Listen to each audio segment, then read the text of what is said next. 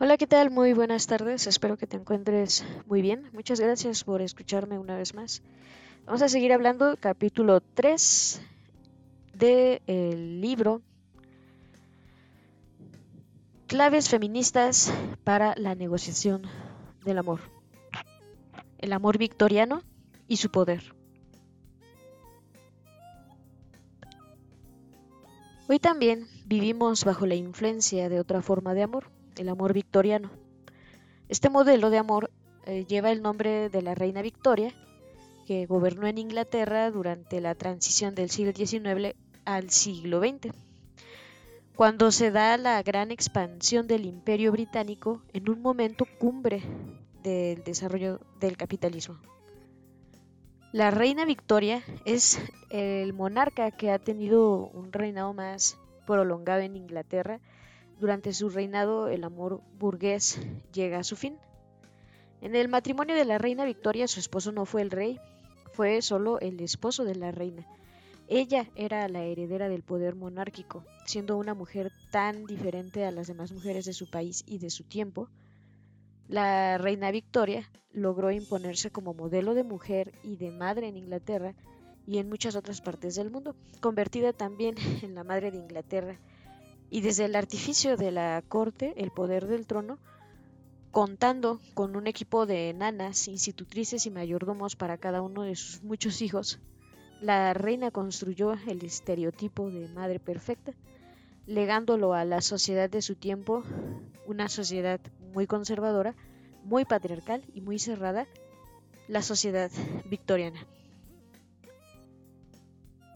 Su prolífica maternidad se convirtió en modelo femenino y en base a este modelo se recluyó en sus hogares a las mujeres de la corte y a la aristocracia para que dieran más hijos a la nobleza.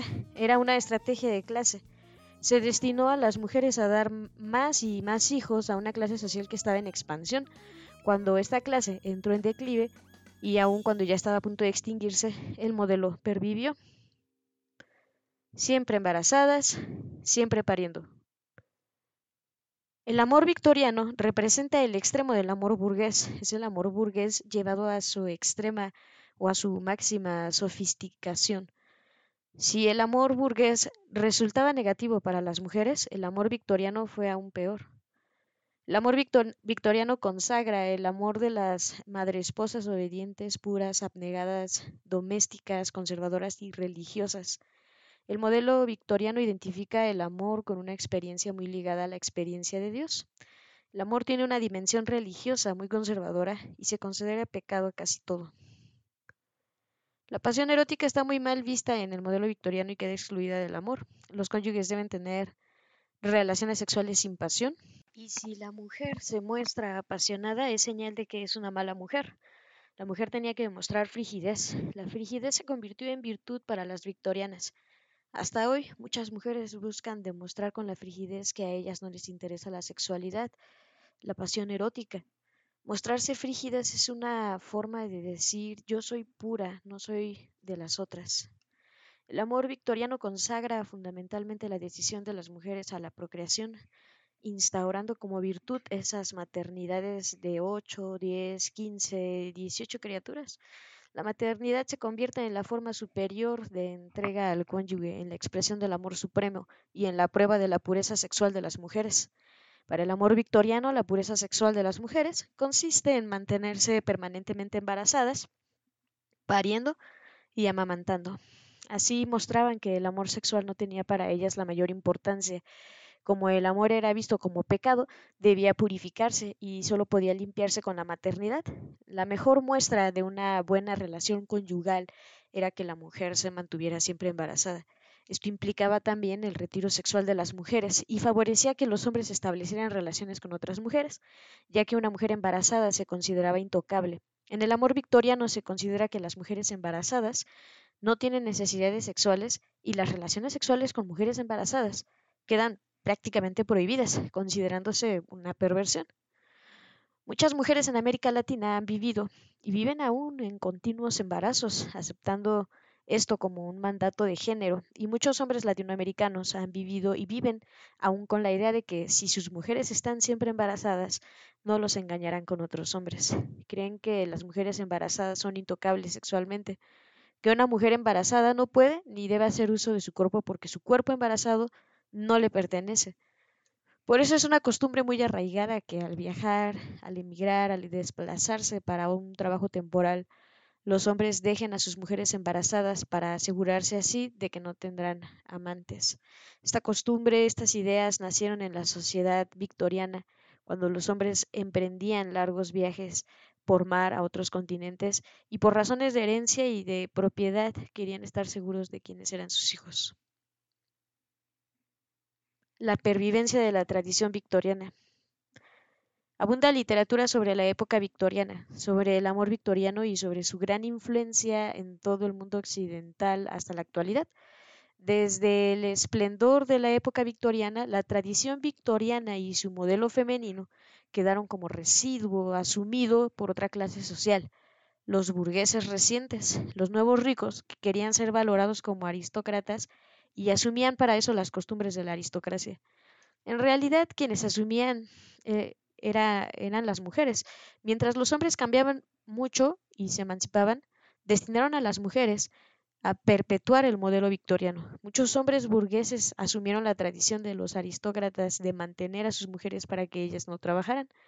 Para aparecer tan ricos como los aristócratas, los nuevos ricos tenían que demostrarlo y una de las muestras que daban era mantener a sus mujeres guardadas en las casas, pariendo criaturas o yendo a rezar a las iglesias o haciéndose cargo de los restos a los difuntos, tareas prioritarias a las que se dedicaron sus mujeres. Como no necesitaban trabajar, las mujeres no salían a la calle, eran mujeres de casa, y si salían era solo para hacer actividades ligadas a la maternidad social a ocuparse de enfermos, huérfanos y pobres, de los vulnerables, como se dice. La exclusión de las mujeres de la vida laboral se asume como una muestra del poderío y autosuficiencia de los hombres, que buscan aparecer como capaces de sacarse adelante a ellos mismos, a sus mujeres y a su prole.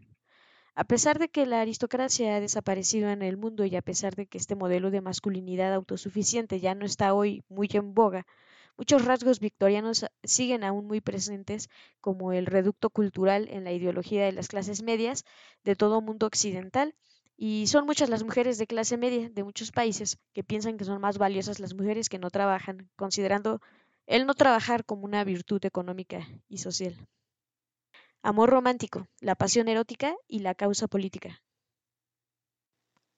Otra forma histórica del amor es el amor romántico, es expresión de otra época y algunos de sus chantajes emblemáticos son músicos famosos como Liszt, Schubert, Schumann, Chopin, símbolos de la cultura romántica. Como reacción al cerrado y conservador mundo victoriano, surge en Europa el anhelo de vivir el amor de manera diferente.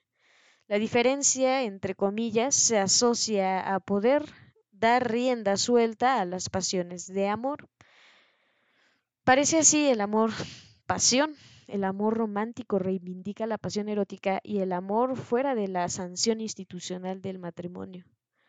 Del amor romántico está plagado hoy América Latina. Miles y miles y miles de mujeres y hombres que se emparejan y que con una ideología antiinstitucional deciden no casarse porque consideran absurdo que el amor requiera firmar un papelito. El amor romántico se plantea como un amor puro, pero la pureza, entre comillas, ya es de otro tipo. El amor es puro porque no está contaminado por las instituciones o por las formalidades. Es una pureza tan poderosa que no requiere de ninguna sanción social. Otra marca que tiene el amor romántico es sumarle a la comprensión entre quienes se aman la identificación en los fines vitales. Los amantes no solo se comprenden, buscan también los mismos fines. En la Europa de las revoluciones liberal y socialista abundan las mujeres de parejas que vivieron amores románticos. Las historias de mujeres que lo dejan todo, familias, fortunas, títulos, por una causa y juntan el amor y la revolución, la pasión erótica y la causa política. Compartir causas políticas, causas estéticas, filosofías, luchas y proyectos une a las personas y el amor se sostiene y aumenta al identificarse ambos en el mismo sentido de la vida. Cantidad de historias de amor de este tipo abundan en América Latina y muy especialmente en Nicaragua. el sentido oceánico de una pasión compartida. La identificación en fines que va más allá de la pareja y la inmersión de ambos en la causa mayor agrega al amor un nuevo e importante componente. Algunos textos eh, socioanalíticos han llamado a esta experiencia sentimiento oceánico. Te sumerges en algo mayor de lo que te sientes parte, como si te sumergieras en el océano. Algunos hablan también de adentrarse en el bosque. En el romanticismo, el sentimiento oceánico es la base del amor. Al sentir ambos que pertenecen a un fin que los trasciende, que va más allá de ellos mismos, los amantes se erotizan y la causa común estimula su amor.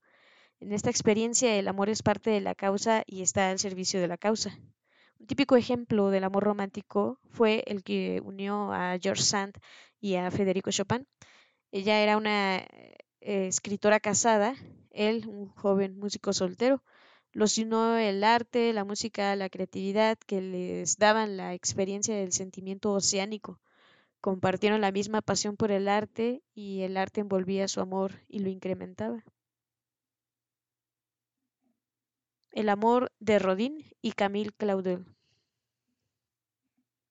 Un magnífico ejemplo de amor romántico es el que unió al gran escritor Rodin autor de esa extraordinarísima escultura llamada El beso con Camille Claudel. Camille, también artista, se enamoró apasionadamente de Rodin, su maestro, y se convirtió en un modelo y también en su ayudanta. Camille está esculpida en las más importantes esculturas eróticas de Rodin y con él aprendió a esculpir convirtiéndose en una escultura también extraordinaria, de tanta calidad como Rodin. Sin embargo, en este inmenso logro, pues a ella le costó la salud mental y la vida. ¿Por qué? Porque en aquella relación el único que podía ser famoso era Rodin, porque era él quien tenía la supremacía. Vibraban al unísono eh, por el arte. Él la esculpía, la amaba, ella lo ayudaba, lo amaba, iban de la escultura al cuerpo, del cuerpo a la escultura, pero en las exposiciones el que exponía era él. Y el que era famoso y ganaba dinero y era entrevistado era él. Cuando ella, como gran escultora, decidió exponer sus obras, le aconsejaron que no lo hiciera. Eran esculturas muy atrevidas y la sociedad parisina la iba a reprobar. Entonces, su amante, amigo y maestro exponía, las exponía firmadas por él y como suyas las esculturas de ella para protegerla y evitar que fuera lastimada socialmente. Hoy sabemos esto porque Camille Claudel les hizo una marca que han sabido encontrar las historiadores de arte feministas. La historia de Camille Claudel es una, eh, una historia muy romántica que deja todo por amor. Ella se consagra al amor, a su arte y a su hombre, mientras su hombre se consagra a su arte y a sí mismo. La pequeña diferencia que se da en el amor romántico la descubrimos al saber quién se consagra y cómo se consagra, porque aunque ambos comparten la misma pasión, eh, no la comparten de la misma manera. De la desigualdad de género en el amor romántico sabemos bastante, porque son muchas las románticas que nos han legado cartas, diarios, testimonios, donde cuentan el amor que vivieron y que las consumió. El amor trágico el amor imposible. Tenemos la tendencia de considerar el amor eh, o el romanticismo muy positivamente, pero el romántico contiene una clave muy negativa. La principal característica del amor romántico, además de ser una pasión por una causa trascendente vivida como un sentimiento oceánico, es que siempre incluye la tragedia. El amor romántico tiene siempre una cara trágica. Aún más grave, contiene la disposición de la tragedia, la aceptación de que un minuto de goce lo vale todo y no importa lo que pase después. La esencia del romanticismo es jugártelo todo por un instante de amor. Una gran cantidad de infecciones de SIDA tiene su origen en la cultura romántica, donde el amor prevalece, sobre todo sin importar las consecuencias. En el romanticismo solo cuenta el presente, el momento. La transgresión a las reglas morales lo domina todo y lo único que importa es vivir la ruptura de los límites y dejarse llevar por la fascinación apasionada del momento. El amor romántico es también trágico porque es el amor imposible. La cultura romántica ha instalado como idea positiva que no importa que no nos amen, que no nos debe preocupar el desamor, porque lo que más vale es nuestro amor por el otro. Cantidades de mujeres han sido educadas para el amor con romanticismo. Esto significa que para ellas es más importante sentir el amor que lo que ocurre en el amor. Y así lo decimos. A mí lo que me importa son mis sentimientos. La realización concreta de estos sentimientos nos importa menos. Se prioriza el efecto interno y se desmerita la realización concreta del amor. Incluso se desarrollan amores en medio de situaciones que son realmente perversas, porque el sufrimiento se integra como pieza del amor y esta es una clave de género fundamental para entender cómo entendemos el amor. Asumimos que amar es sufrir, asumimos que un componente ineludible del amor es el sufrimiento y así el sufrimiento amoroso se convierte en una virtud. Esto nos conduce, cada, y cada vez lo hemos ido sabiendo con más claridad, a una enorme victimización de las mujeres. La ideología del amor romántico impide a muchas mujeres darse cuenta de que ser víctimas eh, ni es una virtud ni es positivo. Y bueno, pues hasta aquí lo vamos a dejar por esta ocasión. Acompáñame en la próxima para hablar del amor romántico de Camille Claudel un poco más a profundidad. Hasta la próxima.